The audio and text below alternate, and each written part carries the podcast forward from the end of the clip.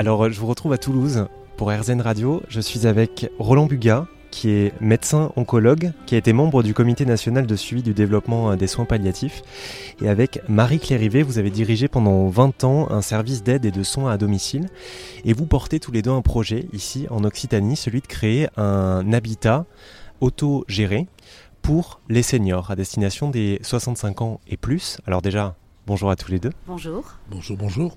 Déjà, est-ce que vous pouvez nous, nous expliquer d'où est partie cette idée de créer cet habitat collectif pour les seniors? Ça vient en partie de notre pratique professionnelle qui nous conduit à constater, aussi bien vous que nous d'ailleurs, que la longévité augmente, l'espérance de vie augmente, mais nous constatons que cette espérance de vie sans difficulté, sans handicap, sans pathologie, euh, elle, elle stagne.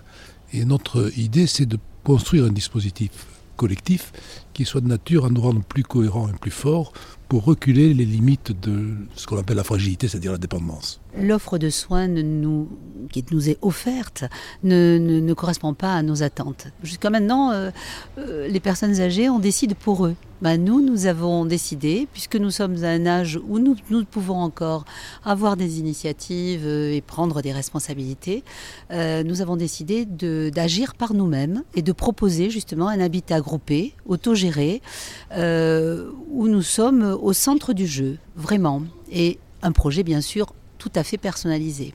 Et d'ailleurs, assez littéralement, d'ailleurs, vous allez y participer puisque vous allez y vivre vous-même dans ce projet que vous portez. Ça, c'est preuve de l'engagement que vous avez. Tout à fait. On le fait euh, pour nous. Il faut peut-être, on est un petit peu égoïste, mais on le fait aussi, bien sûr. euh, On espère être suivi par une, par 13 ou 14 personnes qui vont euh, trouver, qui, qui, trouvent déjà d'ailleurs que, que l'idée est bonne. Et euh, voilà, nous nous sommes organisés pour être ensemble dans ce projet jusqu'au bout de la vie mais c'est un projet de vie. Hein. Oui, ce que je voulais ajouter, c'est que le contexte sanitaire, la pandémie que nous avons vécue, qui continue d'ailleurs à exister de manière un peu rampante, euh, conduit les pouvoirs publics et d'une certaine manière la collectivité sociale, nationale, à trouver des solutions pour euh, s'occuper des seniors, qui sont des solutions imparfaites, car elles consistent d'une certaine manière à savoir ce qui est bon pour l'autre, à mettre un petit peu dans des parc euh, spécifique ces personnes qui deviennent inutiles, un petit peu usagées, et qui à ce titre-là, perdant leur statut social, sont déconsidérées par, par leurs contemporains. Et nous, nous voulons réhabiliter le statut de senior. Alors moi, je crois beaucoup à la force du groupe. Je pense qu'un groupe euh, dynamique peut, peut, peut, insuffler quelque chose de très positif. Et justement, allons-y, posons les choses. À quoi est-ce que cet habitat géré collectivement à quoi il doit ressembler déjà? Alors, il a, avant de, de ressembler, d'avoir une forme, il a, il a un statut. Et il est caractérisé par la, la, pleine propriété. Dans les structures dédiées aux personnes âgées, habituellement, on paye fort cher d'ailleurs des prestations sous forme locative, mais on n'est pas chez soi. Nous, nous voulons demeurer chez nous, même si ce n'est pas notre lieu de vie habituel, mais nous voulons reconstituer un chez soi. Donc c'est déjà quelque chose d'important du point de vue de la forme.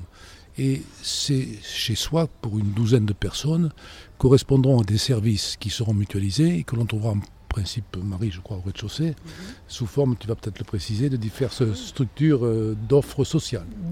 On va re reconstituer une, comme une famille, c'est-à-dire qu'on aura des lieux de vie privatifs, nous aurons chacun nos, nos appartements privatifs aux, dans, dans l'étage, on va acheter une grande maison, euh, une grande maison, euh, belle maison avec un parc, euh, pas loin d'une très grande ville. Nous allons donc avoir des parties communes au rez-de-chaussée. Euh, dans ces parties communes, il y aura une salle de gymnastique adaptée, il y aura une salle de musique, une, bibliothèque, un home cinéma, euh, des endroits de vie, quoi. Et puis euh, à, l'étage, donc des, des, lieux privatifs. À savoir qu'il y a trois déterminants sociaux majeurs qui permettent de faire perdurer l'autonomie.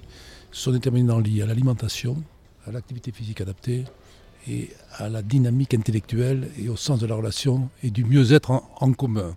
Et ce sont ces trois éléments-là que nous voulons, dans notre projet social, développer de manière déterminée.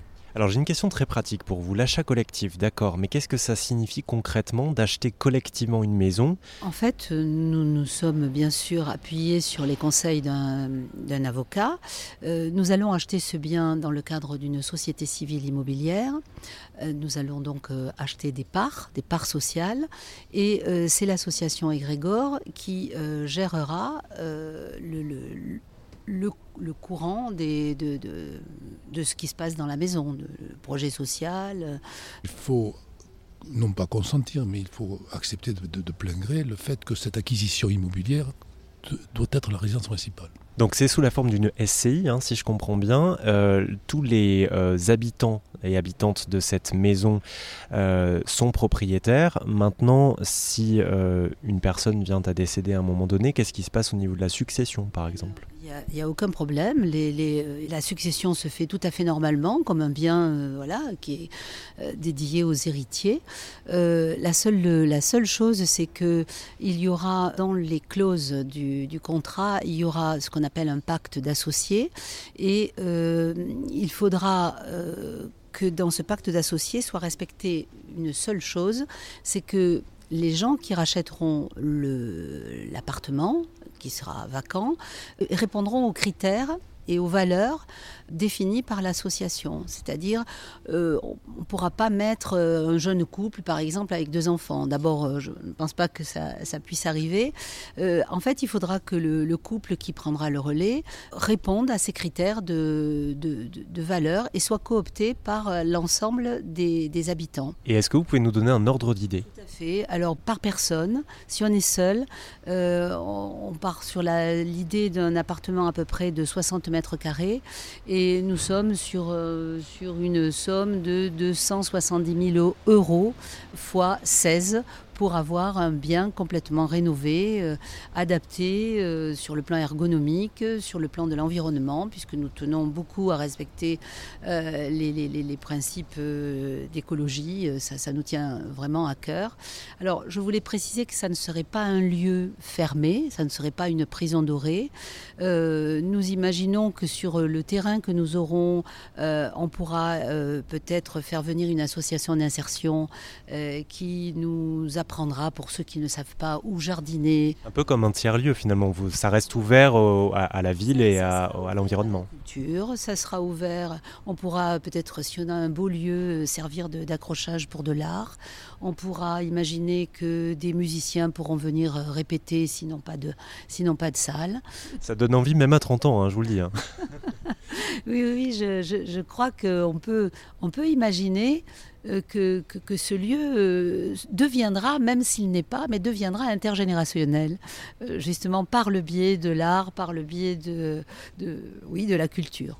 Voilà. Très bien. Écoutez, merci beaucoup à tous les deux de nous avoir parlé de ce magnifique projet d'habitat partagé. je vous mets toutes les informations, tout ce qu'on vient d'évoquer, évidemment, sur rzen.fr. Et puis, je vous souhaite beaucoup de belles choses pour l'ouverture de votre maison. Votre regard nous encourage. Merci beaucoup.